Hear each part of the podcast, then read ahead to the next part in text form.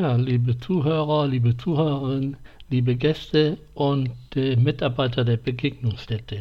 Hier ist wieder der Zevener Podcast, heute mit der Episode 008. Und äh, folgende Themen haben wir, für, haben wir für euch. Und zwar ähm, zuerst immer wieder alles rund um die Begegnungsstätte. Zweitens dann äh, Corona-Update, wie gewohnt. Was gibt es Neues dazu? Wie ist der Stand momentan?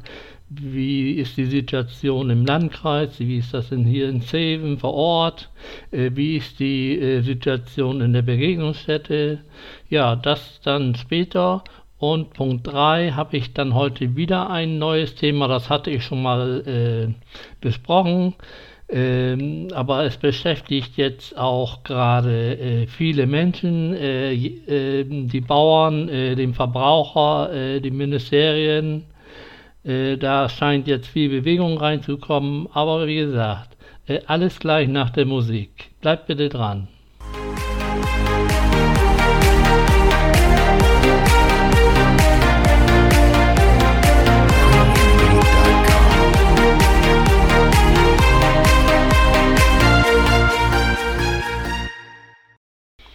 Ja, da bin ich wieder und wir fangen auch gleich wieder an und zwar alles rund um die Begegnungsstätte. Gibt es da was Neues? Äh, ja, äh, das ist immer sehr schwierig. Was Neues gibt es nicht. Äh, das, äh, wie gesagt, äh, die Maßnahmen, die Regelungen, die äh, dort getroffen wurden und die dort auch umgesetzt werden, die funktionieren schon seit längerem und äh, dazu gehört natürlich auch eine permanente Kontrolle und auch äh, ja eine äh, ja bei Verletzung der Regeln ein äh, Hinweis, äh, diese doch bitte zu befolgen. Also in letzter Zeit habe ich so das Gefühl, dass da noch mal deutlich äh, verschärfter auf die Regeln geachtet wird das mag vielleicht äh, auf der einen Seite mit der neuen Mutation zu tun haben, auf der anderen Seite äh, im Hintergrund äh, die äh, entsprechenden äh, Protagonisten sich da nochmal Gedanken gemacht haben und äh,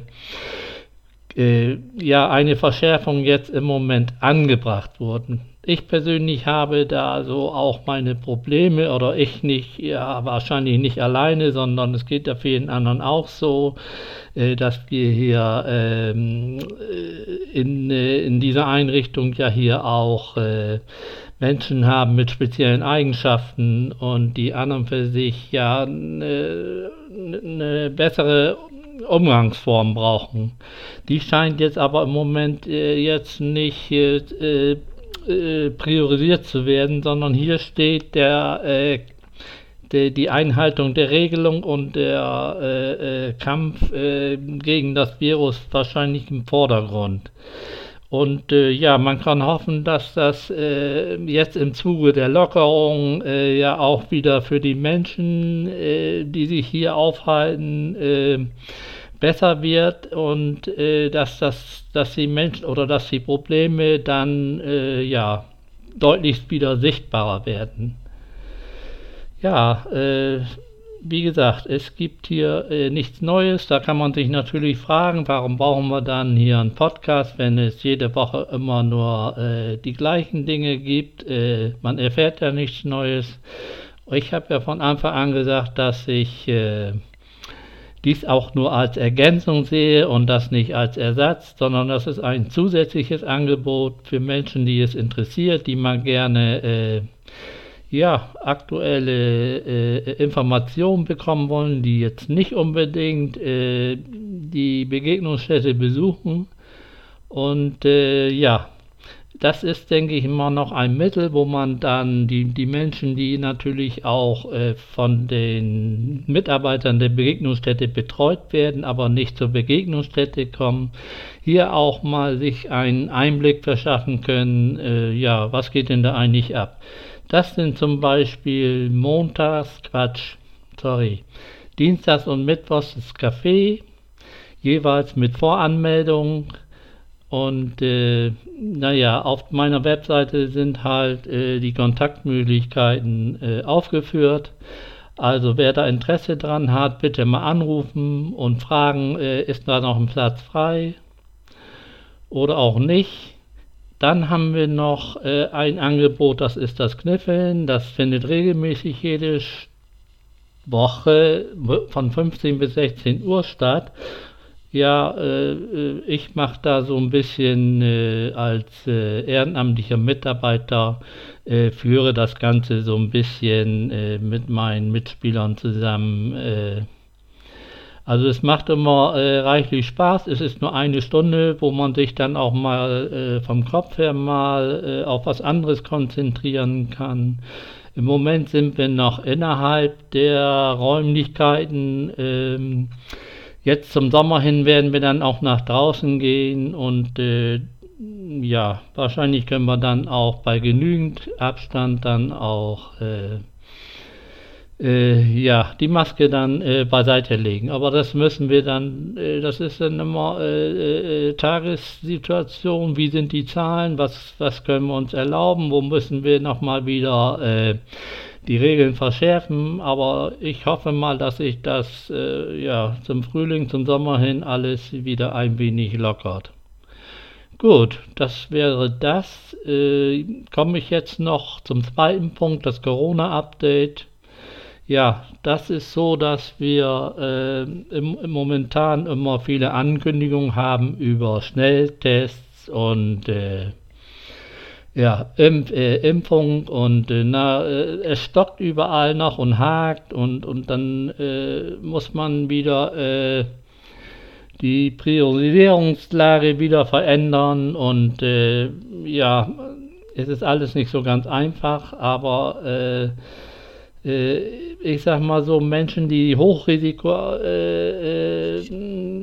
zu dieser Hochrisikogruppe gehören, die sollten auf jeden Fall dringlichst geimpft werden äh, vor, vor allen anderen. Also äh, ich selber kann da auch noch warten. Ich kann mein Risiko ein bisschen äh, selbst äh, abschätzen und abstecken und äh, ja, ich äh, warte dann eigentlich darauf, dass die Hausärzte das dann auch anbieten, sodass man da das dann auch beim Hausarzt machen kann. Das mit diesem Impfstoff soll sich jetzt hier im zweiten Quartal also soll ab dem zweiten Quartal deutlich besser werden. Und äh, ja, äh, dann haben wir ja noch jetzt äh, in dieser Woche den Beschluss über diese Schnelltests. Die sind ja nun ab drei Stück sind jetzt zugelassen, sind ab ab jetzt Samstag natürlich bei Aldi und demnächst auch bei Rossmann, also bei diesen Drogeriemärkten, äh, erhältlich für eine, für eine stolze Summe. Also da kosten so bei Aldi soll das fünf Stück, sollen dann so 25 Euro kosten. Ja gut, aber jeder hat natürlich auch einen äh, Anspruch auf ein Selbsttest. Ich glaube in der Apotheke oder, oder in, in, in, in, äh, anderen äh, Zentren wo er dann jede Woche einen kostenlosen äh, Selbsttest machen kann. Und äh, ja, ich habe schon gesehen, dass äh, äh, teilweise vor den Apotheken schon kleine Zelte aufgebaut werden, äh, weil man das wahrscheinlich auch nicht in den Räumen machen möchte, sondern äh, ein bisschen außerhalb. wenn wir mal sehen, wie sich das Ganze ja, entwickelt und was jetzt in den nächsten Wochen da auf uns zukommt mit diesen Selbsttests äh, ob das jetzt Sinn macht, äh, ja, vielleicht. Äh, man hat natürlich auch äh, äh, falsch negative und falsch positive Ergebnisse. Das äh, natürlich verleitet es dann auch, wenn man einen Negativtest hat, ja, wo man dann auch sagt, ja, ich habe ja nichts, also der Test zeigt nichts an, also was, was soll's, denn können wir ja einiges unternehmen. Die Politik ist natürlich auch getrieben jetzt auch durch die Ostertage, ähm, wann die, die Hoteliers und die Museen und, und äh, alle und die, der Einzelhandel alle warten äh, auf, äh, auf das äh, Okay und der Öffnungsseite, äh, Öffnungszeiten. Was ich gut finde, ist, dass man das regional äh, jetzt besser steuern kann. Also vielleicht die Kommune oder der Landkreis dass man sagt, dauerhaft unter der und der äh, Inzidenz von 50, äh, dann darf das und das passieren. Wenn, aber wie gesagt, wir sind eigentlich sind, können wir uns das gar nicht erlauben, weil wir mitten im Aufschwung der Mutationen sind. Also okay. Aber man kann auch nicht alles dauernd äh, weg, man kann die Menschen nicht dauernd davon abhalten. Gerade stellen wir mal vor, Ostern, Bombenwetter ist, äh, die Leute wollen einfach raus. Äh, das kann man auch verstehen. Man kann sie nicht, nicht über ein Jahr äh, einfach wegsperren. Das kann man äh, in äh, asiatischen Ländern oder woanders machen, also außerhalb Europas, aber hier nicht. Also hoffen wir, dass vielleicht auch, äh, dass das mit dem Impfen schneller geht. Ich glaube, das sind die zwei wesentlichen Aspekte, das Impfen und die Schnelltests und äh, hoffen wir mal, dass wir das dann unter Kontrolle bekommen. Äh, die Zahlen de, auf den Intensivstationen gehen runter und äh, so dass das im Moment, so wie es gerade aussieht, beherrschbar ist. Ja, und äh, wie gesagt, verschiedene Apps sind natürlich auch schon entwickelt. Mal sehen, wie, wie, wie das sich jetzt äh, im Laufe der nächsten Tage, im Laufe der nächsten Woche sich äh, in diesen Prozess integriert. Äh, wir werden es mal sehen. Da muss man einfach auch von Woche zu Woche gucken. Ja, das war einfach zu Corona nochmal etwas Neues oder ja, vielleicht nicht Neues, aber das Aktuelle, was gerade momentan so das Geschehen ist. Ja, dann komme ich zu dem Thema, was mich auch immer wieder beschäftigt. Äh, das ist die Tierhaltungsform. Äh, es gibt ja viele äh, verschiedene wichtige Themen, Klimaschutz, äh, Atomausstieg, ja, Ernährung, bi biologischer Anbau. gestaltet sich das jetzt, gestaltet sich jetzt die, die Ernährung äh, gestalten jetzt die Leute, die da äh, äh, von betroffen sind und die das äh, von der Politik aus regulieren müssen, äh, wird das jetzt äh, für die Zukunft richtungsweisend oder ja, wie, wie viele Jahre müssen wir noch warten, bis da wirklich ein vernünftiger Prozess bei rauskommt? Also von den Politik, also von der Gesetzesseite her sind die Gesetze äh, äh, schon eingebracht und äh, alles beraten, denn es muss ja auch juristisch, ist das ja auch eine komplizierte Sache. Äh, da haben wir einmal, einmal deutsches Recht, dann haben wir europäisches Recht. Ähm, ja, alles muss zusammenpassen. Und ähm, die Bauern ähm, wollen ja auch, möchten ja auch äh, wissen, wie geht es denn jetzt weiter? Ähm, wenn, wenn der Bauer jetzt investiert in biologischen Anbau, in, äh, äh Tier, in Tierhaltung, äh, äh, da muss er ja wahrscheinlich einen Kredit aufnehmen. Da braucht der Bauer äh, Planungssicherheit. Also man im Moment hat man das so, dass man dem Bauer dann äh, eine sieben Jahresplanung garantiert, aber dazu braucht er dann auch ja die entsprechenden Abnehmer. Also ich war jetzt mal hier in Zeven bei Aldi und da habe ich mal drauf geachtet, was bieten die dort an Fleisch an, welche Tierhaltungsform ist dort äh, ausgezeichnet. Ja, also das Überwiegende war Tierhaltungsform 1, Tierhaltungsform 2. Also das geht ja bis 4 und 4 ist ja nun das Beste, also 4 soll ja so dann auch die Bioqualität sein. Aber da habe ich äh, jetzt nichts von gefunden. Wie gesagt, überwiegend war 1 und 2. Und ja, also 1 ist ja, das kennt man ja aus dem Fernsehen, diese Massentierhaltung mit den Schweinen in den Kastenstellen, die kein Sonnenlicht bekommen. Dann haben wir die Tierhaltungsform 2, äh, die nur ganz geringfügig etwas mehr Platz bietet. Es ist aber schon äh, äh, ein klein wenig besser wie Tierhaltungsform Form 1. Aber davon müssen wir halt wegkommen. Wir brauchen einfach mehr Tierhaltungsform 3 und 4. Das bedeutet halt eben auch, äh, 3 bedeutet halt, dass die Tiere dann auch äh, Auslauf nach draußen haben. Und das ist ja auch ganz wichtig. Aber dann hat man natürlich den, den äh, äh, Discounter mal angeschrieben oder die Discounter mal angeschrieben, warum nur diese beiden äh, dort äh, äh, äh angeboten werden. Ja, und dann haben die gesagt, es gibt nicht genug Angebot. Also es sind nicht genug Bauern da, die in Bioqualität, die Bioqualität erzeugen. Das ist natürlich auch verständlich und das Ganze, ähm, das dauert natürlich auch seine Zeit. Das geht ja nun nicht von heute auf morgen. Aber es ist zumindest mal ein Anfang, auch wenn das ein, ein freiwilliges Siegel ist finde ich, es ist besser als, als, äh, als überhaupt nichts. Und äh, ganz wichtig ist ja auch, dass wir die Bauernhöfe hier in Deutschland behalten wollen. Das nützt uns wenig, wenn es aus dem Ausland kommt und äh, man kann das gar nicht kontrollieren. Ähm, man weiß ja auch, dass es da viele schwarze Schafe gibt, die dann halt ihren Siegel da drauf packen, aber äh, der Verbraucher muss das ja auch, für den Verbraucher muss ja möglich sein, das äh, äh, herauszufinden oder nachzuvollziehen, wo kommt denn jetzt mein Fleisch her? Ich bezahle gerne etwas mehr, aber ich möchte auch bis, ganz genau wissen, ob das auch wirklich äh, äh, drin ist, was auf der Verpackung draufsteht. Aber das lässt sich natürlich heute auch vieles durch das Internet oder auch die, die Organisationen wie Foodwatch oder wie auch immer äh, die, dass die das auch äh, mit kontrollieren. Die Verbraucherschutzverbände sind da auch dran. Also ist man als Verbraucher nicht so, man muss sich als Verbraucher nun auch selbst ein bisschen darum kümmern. Äh, also die offiziellen Biopreise, äh, die kann man, also die kann unser eins mit einem kleinen Geldbeutel äh, ja nicht bezahlen.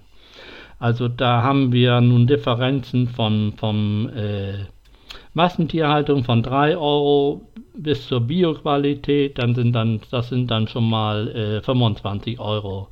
Also die Preisspanne ist einfach zu groß. Das heißt, wir brauchen ja wieder auch mehr Angebot äh, auf diesem Biomarkt. Und je mehr, mehr das machen, umso bessere Preise kann man dann auch äh, aushandeln. Und für die Bauern, die ja dann natürlich auch äh, viel Geld investieren müssen, wie gesagt, muss das ja auch äh, planbar sein, sodass sie auch sagen, ja gut, damit kann ich dann so, so und so viel Geld aufnehmen. Äh, ich habe hier einen Siebenjahresvertrag, das muss man, die Bank möchte ja auch ihre Sicherheiten. Und so hoffe ich, dass das dann immer, immer mehr wird. Und äh, ja, also äh, ich finde, dass zumindest es kommt Bewegung in die ganze Sache, weil die Menschen ja auch medial dazu immer äh, immer mehr äh, informiert sind und äh, sich da auch Gedanken machen. Und ich hoffe, die großen Akteure, dass sie da ein bisschen äh, mehr äh, Geschwindigkeit reinbekommen, sodass man auch als Verbraucher mal die Auswahl hat, auch beim Fleisch zu sagen, ja, ich gönne mir mal die Haltungsstufe 3, da weiß ich, dass das kommt hier aus Deutschland, äh, ich kann das nachvollziehen, ich kann äh, vielleicht übers Internet äh, sehen, äh, wie die gehalten werden. Und ja, das finde ich eigentlich eine gute Sache.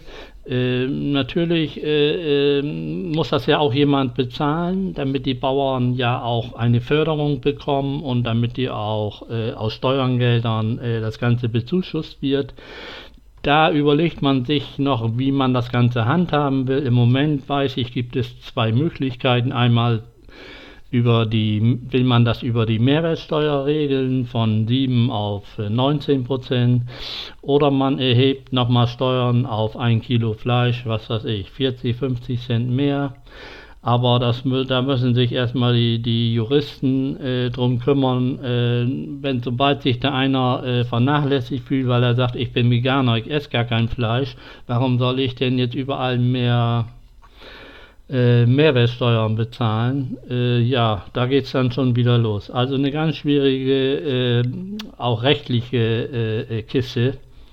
Aber wie gesagt, auch da wird sich dann ein Weg finden. Also, äh, denn es ist ja auch so, dass auch die Veganer ja sagen, also solange die, die, die Tiere so gehalten werden, verzichte ich einfach auf tierische Produkte so, es kann sich dann ja mal ändern, wenn die Haltungsformen besser werden. Ja gut, das ist eigentlich so jetzt mal der Podcast äh, äh, von Februar, Quatsch, von März. Und äh, ich hoffe, wir hören uns bald wieder. Und äh, bis zum nächsten Mal, bleibt gesund und tschüss. Ja, dann nochmal einen kurzen Nachtrag. Das ist natürlich heute nicht 008, sondern die Episode 009 Das kann ja mal passieren, aber man kann das ja alles wieder berichtigen. Also, bis, ich hoffe, wir hören uns beim nächsten Mal wieder.